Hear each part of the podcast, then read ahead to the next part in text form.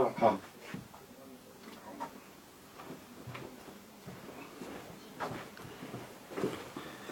哎，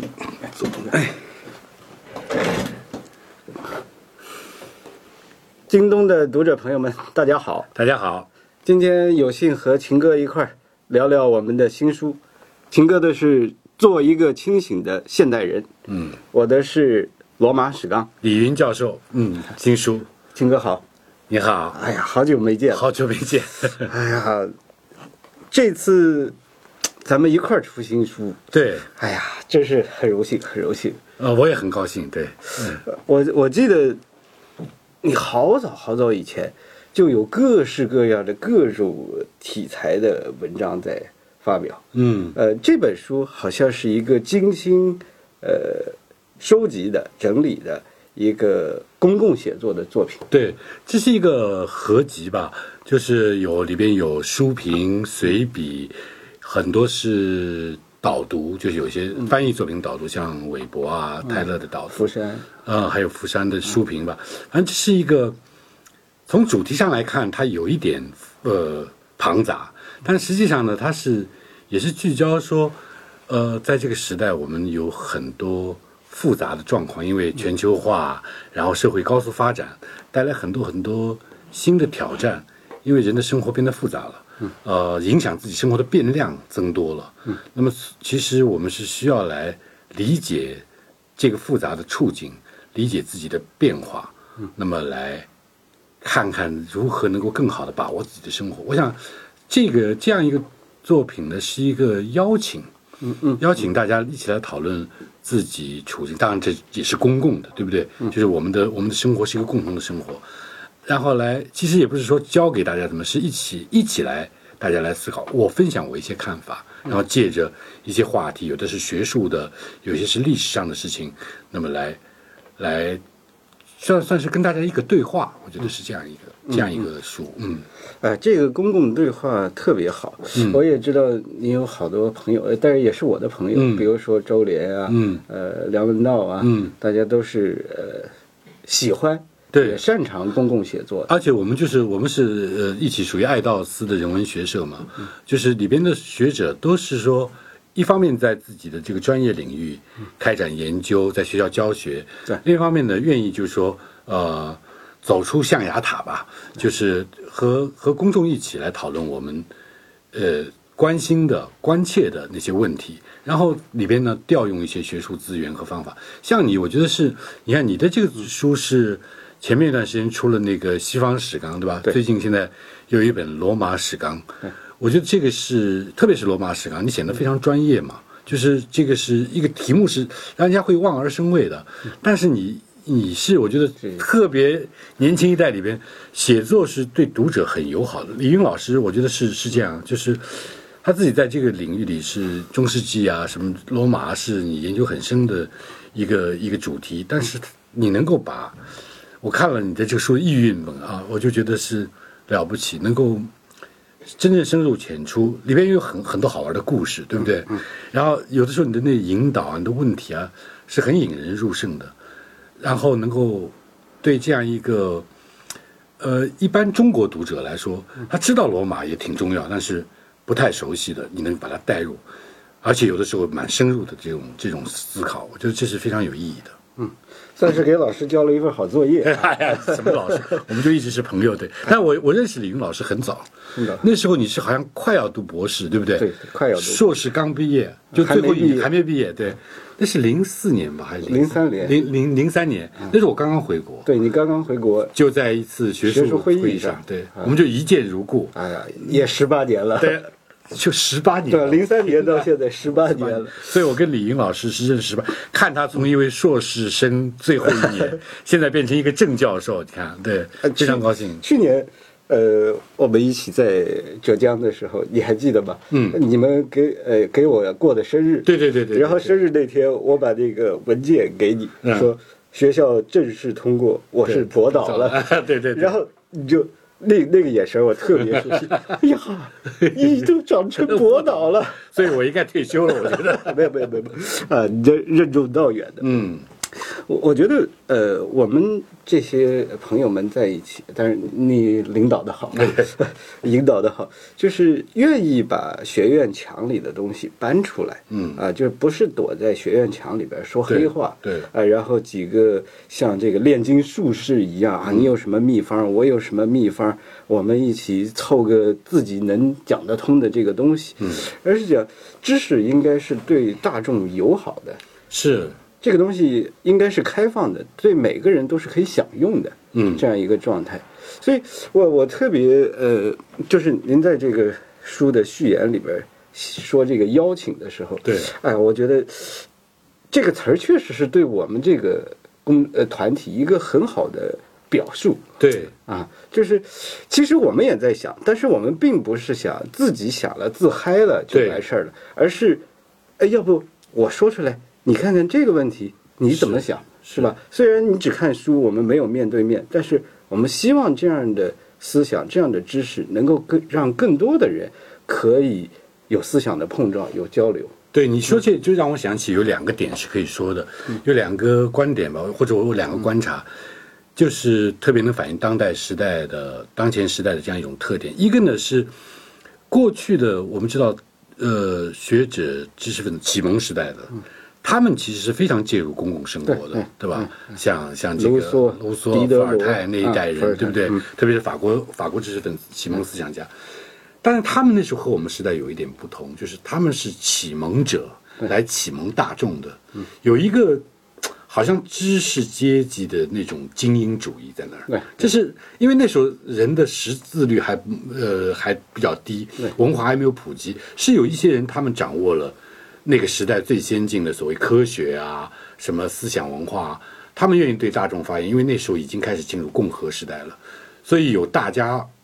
关共同关心的问题，就是嗯以前这些公共问题是由少少数人。皇呃王族贵族就决定的，嗯到法兰西共和的时候，那时候好多第三等级的人都要介入这样的公共事务，他们觉得要有一个大众的启蒙，所以他们是介入公众，但是他们有一个多多少少居高临下还的是地有位，一点傲慢对吧，我们现在呢，我为什么说是个 invitation？、一嗯个是我们我们现在的生活是更多的大家有发言权，有你看有社交媒体，每个人不管怎么样，就是说公共发言好像是没有门槛的，就是我我只要有一个社交账户、社交媒体账户，我就可以发言。它是所以有一个众生喧哗的这样一个局面，所以知识分子在这里呢，你不能有一个不能用一个居高临下的方式来说话。一，第一没有人听你；第二，因为这个时代变化很多，知识分子因为主要是在专业领域学者吧，在专业领域有所有所进展，在其他领域你未必就一定比别人高多少，所以是。所以，一个 invitation 作为一种邀请说，不是说我教你怎么来想，或者我把我的这个想法就就传达给你、灌输给你，我来启蒙你，这样一种姿态，它不仅是这个不恰当的，也是不会有效对的。所以是我们是邀请大家一起来一起来讨论，是是倡导一种更加开放的、更加平等的公共领域。我觉得这是我们现在一个定位。就一个呢，就是我们是有公共的问题要讨论的，学者走出象牙塔，这也是一个长久的启蒙以来的这个文化的一个传统。但是呢，我们要改变自己的姿势，就是不是不是一个呃启蒙者，有一些被启蒙者，是大家一起来思考。对嗯对，就是，呃，每个人都是有自己的想法的，嗯，可能知识有多有少，对但是我们希望的是大家的这个思想的活跃度，对，大家这样一个对公共讨论的认真严肃，嗯。呃，是可以一起去凝聚的，是，而且而且现在我们也知道，就是因为现在的这个学术分工嘛，呃，就是会使每个人在一个很小的领域知道的很多，所以呢，在认知上，不要说再在立场上，可能都会有自己的盲点啊、视角啊，所以就是说那个自己带着自己的视角，但是开放的心态，跟具有不同视角的人、不同立场的人，能够。呃，有碰撞、有交流、有辩论、有讨论，这样才会形形成一个生机勃勃的、有活力的公共领域。嗯我在这本书的那个序言里边专门提到那个汉密尔顿，在那个联邦嗯联邦党人文文集里边的第一篇，他就写，就是说那时候不是有联邦主义者和非反联邦主义的辩对论吗宪法的对通过，呃对，就大家大家有辩论，他就是说，他他在那个文章里开始说了反联邦主义者呢有他的呃为了利益啊，为了什么呃有一些批评，然后他话锋一转，他就说，哪怕是他们有可能有这样的嫌疑，就动机上有嫌疑，但是他说我们不应该为了动机，因因为出于动机就完全对这些封闭就呃跟自己意见相左的人完全封闭，嗯，反而要倾听。他是说，这个每个人都可能有自己的抱负啊、野心啊、欲望啊，甚至贪婪。但是这一哪怕有这一点，我们也不要对自己的反对者，嗯，把他们把他们禁言，或者说对他们完全封闭。因为对一个观点来说，它的两面都是需要倾听到的。因为这里边它有一个就是说，没有人能够事先掌握全部的真理和真相。这样一种开放的态度，对自己对手，就是在观点上、思想上对手保持开放态度，这是非常可贵的，而且我觉得在当代也非常需要。就是这个联邦党人文集本来就是发表在报纸上的，对实际上不是一本整本写好了是是是给大家，是是而是一篇一篇一篇都贴在报纸上，对对对然后后来发完了，有整理人出来把它整理出来。我我而在且不应该叫联邦党，那是它并并不是一个并党，不是党嗯是叫应该叫联联邦邦主主义义者对文文集集，但因为约定俗成嘛，翻成联邦党人。我我在纽约的时候逛一个旧书店，对曾经看见过第一版的联邦党人文那集。那个时候就是发在《纽约时报》吧，还是什啊么？不，他第一那个个整理成书出说哦版的哦对那个本子，卖三万美金一本，是吧 哎呀哦哦，哦这能这看都不 能看，翻都不能啊翻，那是历史文献。对对对，啊，是个古董。嗯，我觉得在这个呃，做一个清醒的现代人，因为呃，这个书籍结集之前，很多呃呃文章我在别的渠道也对看过，对对包括我们私下分也分享对嗯过啊。在这个里边，您作为一个公共知识分子、嗯啊，就是对公共言说，向公共呃公众发出邀请，嗯这样的面向是非常强的。嗯因为我也看过您很专业的文章，嗯嗯、探讨非常细、非常深，呃，学院墙里边的这些高深问题嗯啊，比如说自由的概念啊、等等，在这个里边，呃，我觉得和我看那些学院文章的情歌的这个画像不太一样，嗯呃，我就一直在想这个到底是什么样的目的，嗯，驱动你去写这样的书，写这不停的写这样的文章。 对，这个呢，其实是因为跟跟我们自己经这里我就要就比你长一辈了，从从从这个年龄上，因为我是八十年代开始成长，开始注注意到呃思想人文的问题。八十年代那时候，呃，刚刚改开始改革开放，告别了这个过去的计划经济啊，什么中国就有很多。呃，比如说，呃，那时候有真理标准的讨论啊，啊、思想解放运动啊，文化热啊等等。那时候就是我自己的学术兴趣，嗯，是起源于公共问题的，嗯，而不是一个纯粹的学术问题。嗯，我自己当时知道是一个理工男嘛，那么就是从当时时代关切的、公众关切的这些问题当中开始出发，转向觉得把这个问题要探讨的更加清楚、更加深入，要了理解的更加更加这个透彻，才转向作为一个专业的学者开始自己的学术生涯。所以对我来说，那是一个初心，就是，所以我不是说啊、进入了学术。就忘记了这个最初的这样一个关关怀，关怀是这样，而且尤其我们，你知道，我们都是，呃，研究这个政治哲学，呃，政治思想史，政治思想史上大人物，你想从我不要说这个柏拉图那一代，亚里士多德、霍普斯开始，洛克，嗯，这样的人，卢梭，还有当然还有马克思，嗯，这样的人，他们都是非常关心他们那个时代的重大的公共问题。我认为这反而是这个学术这个学术的一个传统。学术思想的一个传统，在这个领域里至少，嗯嗯。那么其实现在因为学术分工变得越来越细，好像有的时候我们钻在那个学学院里面呢，嗯会忘记我们这样一个重要的精神传统，甚至可以嗯说，所以我觉得我我应该，因为自己是八十年代的那样一个精神的这个孩子嗯吧，八十年代精神的那种孩子，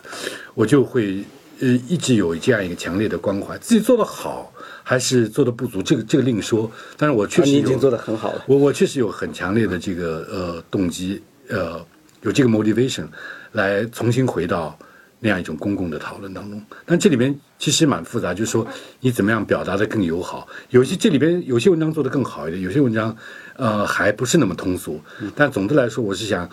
能够呃，既然是个邀请，能够以大家能够嗯呃比较熟悉的或者通俗的呃这种语言。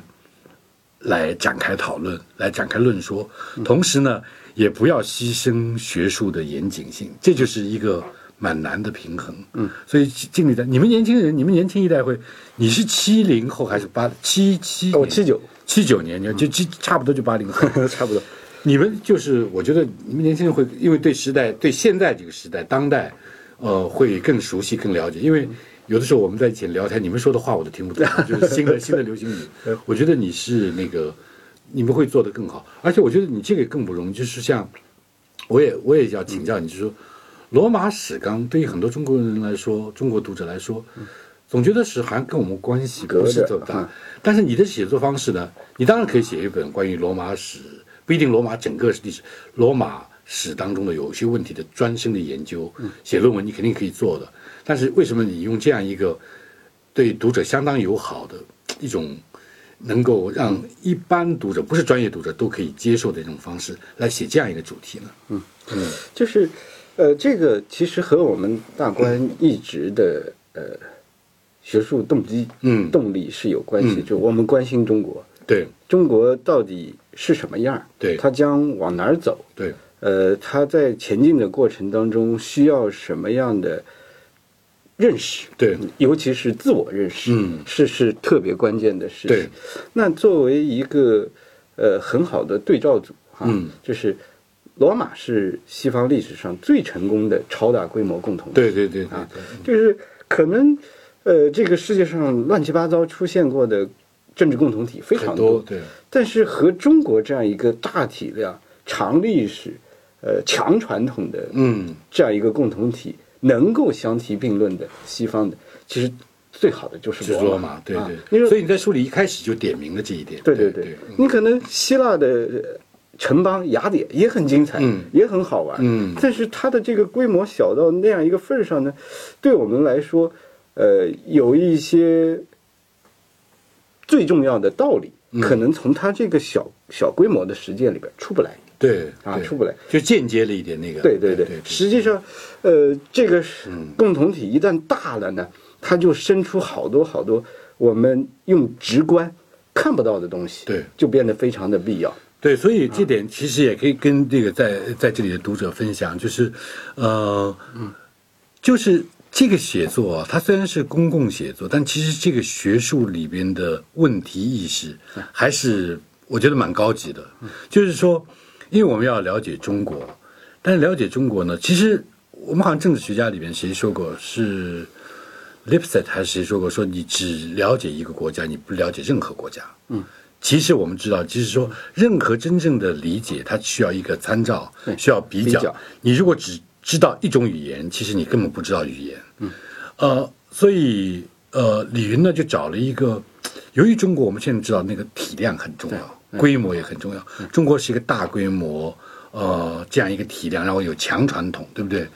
呃，这样一个在你要找一个可资借鉴、可资对比的这样样本呢，实际上在历史上并不并不多并不对多所以在这里，他把罗马这个问题带进来，是有一个特定的问题意识，而且而且你表达的很很好。谢谢，谢所以就是说这，这个你看上去是通俗，但其实是是应该有学术训练的人才会有这样一个敏感的意识，然后把这个意识呢传达给读者。对，然后这里面就让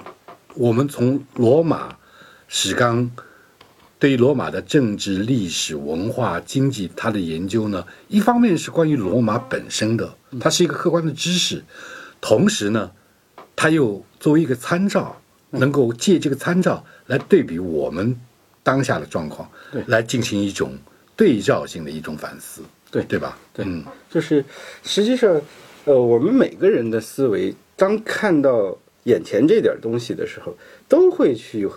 后退一步、两步，嗯想更多的东西。对对对那我们看到罗马这样一个超大规模共同体，很自然就会去想，那嗯我们中国在这个问题上是什么样的呢？嗯嗯嗯啊，我我们起码要把什么是对的问题，嗯，先提出来。对，对答案可能是我们一起去找，嗯但是要把超大规模共同体独有的问题，嗯先要拎出来。哎，在你这里看来，就是，呃，你你你已经提出过像这样一个超大规模共同体，它面临的主要的挑战，对不对？有几有一些有哪些问题，你可以跟大家说说。其实我觉得，呃，我们最不习惯的嗯是，呃，或者不太愿意直面的，嗯是多元要素怎么样能够和谐共存？一与多的问题，对不对嗯啊，就是超大规模共同体一定是多元的、对复杂的，嗯单一不了，嗯这个就是宿命对啊。嗯，一个小国可能十万、二十万的城邦，它可以清一色，对但是大国，呃，上百万，呃，古时候是上百万的罗马城，那现在都是十亿人口的对国家对，不可能单一的。对对那么那么多的呃意志的元素在一起，嗯它如何能够连通？怎么样的连通能够形成一个稳固的框架，然后让不同的人在里边不仅是生存，而且是舒服，对甚至是充满动力的。对啊，这个就要靠一个良好的制度，嗯把它架设起来，嗯啊，有这些间架结构呢，多元要素才能够各安其位。对啊所以我我读你那个书的预印本，我是有特权读了预印本，我我就是觉得这个问题啊，就是它是跟当下中国是很很非常相关的，虽然它面临的具体的难题、具体的要素可能是变化了，随着时代，当然也是不同的地域，但是它在一个抽象意义上或者理论意义上，它是有高度的一致性的，就是说，怎么样能够既生机勃勃的让不同的多元的生活方式能够展开，嗯自由的展开，同时要有一一定的整合，维持一个嗯不能呃散了嗯对乱了不能乱了，不能散了，维持一个稳定的秩序，一个一个，这就是。呃，中国人讲可能什么和而不同啊，什么呃求同存异啊，这个这个议题对对中国人来说，但在今天仍然是一个需要呃思考、需要探索的问题。应该我们我们有我们幅员辽阔，有那么多这个少数民族，对吧？然后呃。然后有南北东西的这种差别，经济啊什么都有差别，然后各个地方的人的生活风俗啊、传统也有也有差别。但在这个这个这种差异当中呢，我们又作为一个共和国，一个呃一个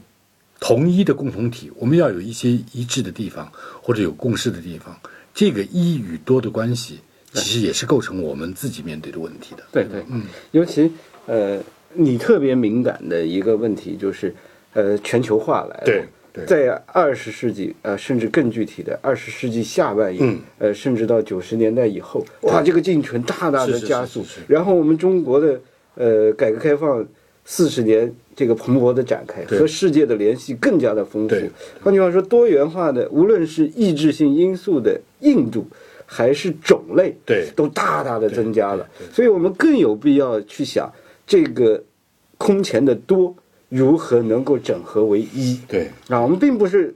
实际上也不可能把所有人都齐一了。对那么在不同的时候，如何良好的共存？嗯，什么样的优良的制度是可以把我们衔接起来，一起过得更好的？嗯嗯，我觉得，呃，在这个时代，这种议题其实是更迫切了。嗯，实际上就是对，这是跟我们大观的整个爱道斯的这些学人朋友都是共同探讨的，就是说中国是世界中的中国，对不对？呃，世界是有中国的世界，所以中国跟呃世界的其他国家是相互塑造的。这种相互呢，相互塑造过程，有的时候是。友好的、对话的、温和的，有的时候呢，它的方式反而也不是那么温和，它是有对抗的、冲突的、有辩论的，有的时候又会化冲突为这个对话，这这是一个生生生不息的过程。我们正正是处在这样一个时代当中，所以就是呃，像我们一直说的，你这本你这本书也提到，就是说我们看别的国家，无论是它的历史和现状，不只是在看别的国家，也是理解我们中国的一个背景，甚至是中国现在目前正在发生的很多要素是从外外外外来的。这种呢，是你中有我，我中有你。所以现在我我在呃，关于那个嗯新新的那个二零二零年的年度综述里边写过一个一个提过一个观点，就是生活本地性的瓦解，嗯嗯，或者衰落，就是我们以前的生活呢，传统生活，一般来说，罗马这样的是例外，对不对？一般的比较封闭的传统生活是自足的，对他所有的这个呃生活需要的那些呃材料啊、劳动力啊、什么供应啊，都在本地或者附近就可以解决了，所以他生活对他来说大概就七八个变量，呃，十几个变量，然后大家商量商量都明白了。现在你看，一个一个哪怕一个商品，它从从设计、原料、加工、配置、设备到消费，嗯，它可能是完全不同的地方。对对整合起来的。所以一个人他面对的生活变量非常多，有些是非常遥远的。对，所以这时候我们要理解其他的地方和我们自己之间的关联，而且要看到这个机制是怎么把它统合起来。这个机制其实是。不在一个任何一个单一方面掌控之中对的，甚至不是本地政府就完全可以独立做决定的。所以这里边就交流、商谈、对话、合作变得非常非常重要，但是也非常困难。对，更加困难。嗯，就是你刚才提那个观点，呃，我那时候去美国的时候遇到一个高难问题，就是嗯吃饭，啊，啊吃不习惯，对但是一看，哎呀，中国超市里边有老干妈，对这个问题就解决了，对对是吧？对就是土特产这个概念，实际上有了淘宝以后就已经瓦对，解了。啊其实你是在呃哥伦比亚呃跟哥大嘛，在是纽约嘛，对对不对在纽约。你想，呃，大家可以想想，一瓶老干妈出现在纽约的一个超市里面，它它当中有很多很多环节对，对不对？我我在留学的时候，我是九一年到九九年在美国。呃，我我那时候就就就非常非常那个，没有老没有干你妈没有你那么幸运，对对。我我有一次去看那个李安的那个电影叫什么，呃，饮食男女吧，好像是啊还是什么，就是里边有那个厨师做做菜的啊，看那个馋的呀，就然后跑到中国中国那个 grocery store 就那种中国杂货店，嗯能买的东西都都没有什么。后来我就买到皮蛋、肉松和酱油， 就把它拿回家拌一拌，然后好像是享受一下中国的美味。但你们现在你看就就可以有有起码有老干老干妈对，这全球化的深度是完全不一样的。对，您刚才提到，呃，这样一个多元要素加速碰撞的这样一个过程，使得交流也变得更困难了嗯。啊。那我特别想知道，就是你在写这公共写作的时候，嗯呃，也是一个人在书房里，对对吧？对呃，那你怎么设置你的状态？嗯你是在对什么样的人说话？对你，你设想那个时候的自己是什么样的？实际上是那时候是我在写这种文章的时候，心目中的读者是大众嘛。嗯，那时候我就会想，我参加的非学术的活动，就是我们有学术界有学术学术嗯会议嗯活动嘛，都都充满那种专业术语黑化的。但实际上我是跟一方面跟学生有交流，一方面是我我最近跟一些各行各业，特别是企业家，企业家他们经常就也有读书会啊，他们也关心一些世界经济啊。啊中美关系啊那些问题，跟他们一起讨论。呃，他们有第一手的那种经验，嗯，就是在在他们的行业里边遇到的真正的挑战啊、困难啊。啊，我我觉得我在想他们想的那些问题，我我的问题意识是由这样一些场景和对话所塑造的。嗯嗯，比如说，他们就觉得现在有的人去说美国，就是现在我们知道很很乱嘛，好多就是社会分裂啊、对抗很乱。我就说这跟全球化的关系是什么？因为其实全球化，我在这篇这这本书里的呃有一篇文章里谈到过，就是它造成了一个断层线。就是全球化不是说有些国家变好了，有些国家变得更差了。其实根据经济学家的研究，他说全球化呢使国与国之间的不平等呢减弱了，嗯，就相对缓解了一。国之内每个国内每个国家内部呢，嗯，拉开了，拉开了。嗯这就是说全球化呢，其实是造成了一个跨国界的断层线。嗯，在每个国家内部都有全球化的受益者和受害者。和受受挫者吧，就是说受损者受损者就是他们他们在里面受益比较少，或者甚至是受到损失。嗯那你就像在美国，大概你像是在硅谷，嗯或者是东岸的华尔街啊，其实金融、他们是全球化的受益受益者但所谓中部的。呃，这些所谓袖带地区，他们就老工业基地，对，就就会在中国，我想可能也有类似像沿海地区，当然是最直接的受益者。嗯，然后可能呃，东北工业基地啊什么，他们这些呃以前是特别中心的，就边缘化了，因为当然也跟。也跟另外一个因素有关系，跟技术的这个产业升级啊也有关系，所以它会造成全球化带来的冲击，它会造成很多很多新的这个变量，嗯，让所以在美国嗯下面接着造句。就造成了呃很多新的现象，就是很多人感到失落，嗯，感到他们的生活越来越没有明确的希望，也也失去了确定性，就是说自己生活的掌控感没有了。我举个例子，比如说你你想。一个德克萨斯州的油田的工人，他对自己的工作的这个前景预估，他要他要知道很多东西，比如说科学家怎么看待全球气候变暖，嗯，哪些是人为因素？科学家共同体写的论文，他当然看不懂。然后他们哦，他们有一个结论，他就只能接受，他是、他是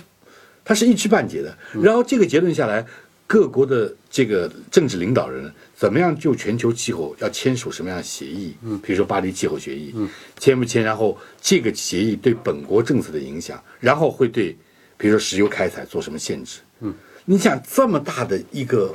所链条的这些信息，知识完全超出个人的他掌超握，超出个人的理解，所以他就会有挫败感。嗯，这样的挫败感呢，可能就会被政治某种政治势力呢，或者政治因素所诱导，然后就会变成一个他的呃怨气，甚至是愤怒，嗯然后进入了一种政治博弈的历程，所以让美国政治就变得特别复杂。嗯，我觉得这个呢是全球化造成的一些新的现象。嗯，呃，这就是我在写作的时候，我在想，这些可能在许多国家都会构成挑战，但挑战的具体的形式样态是不一样。但是我我我每个国家可能都会有这样的问题，所以我是在构想这些写作的时候呢，我心目中的读者是那些。可能企业家，可能是学生，将来要就业，选择什么职业，他们自己也也有困惑。是针对这些问，是针对这些对象来讨论这些问题。说不定我的这些有些讨论是对他们会有帮助，对理解这样的一个错综复杂的事件、多变的世界有一些帮助。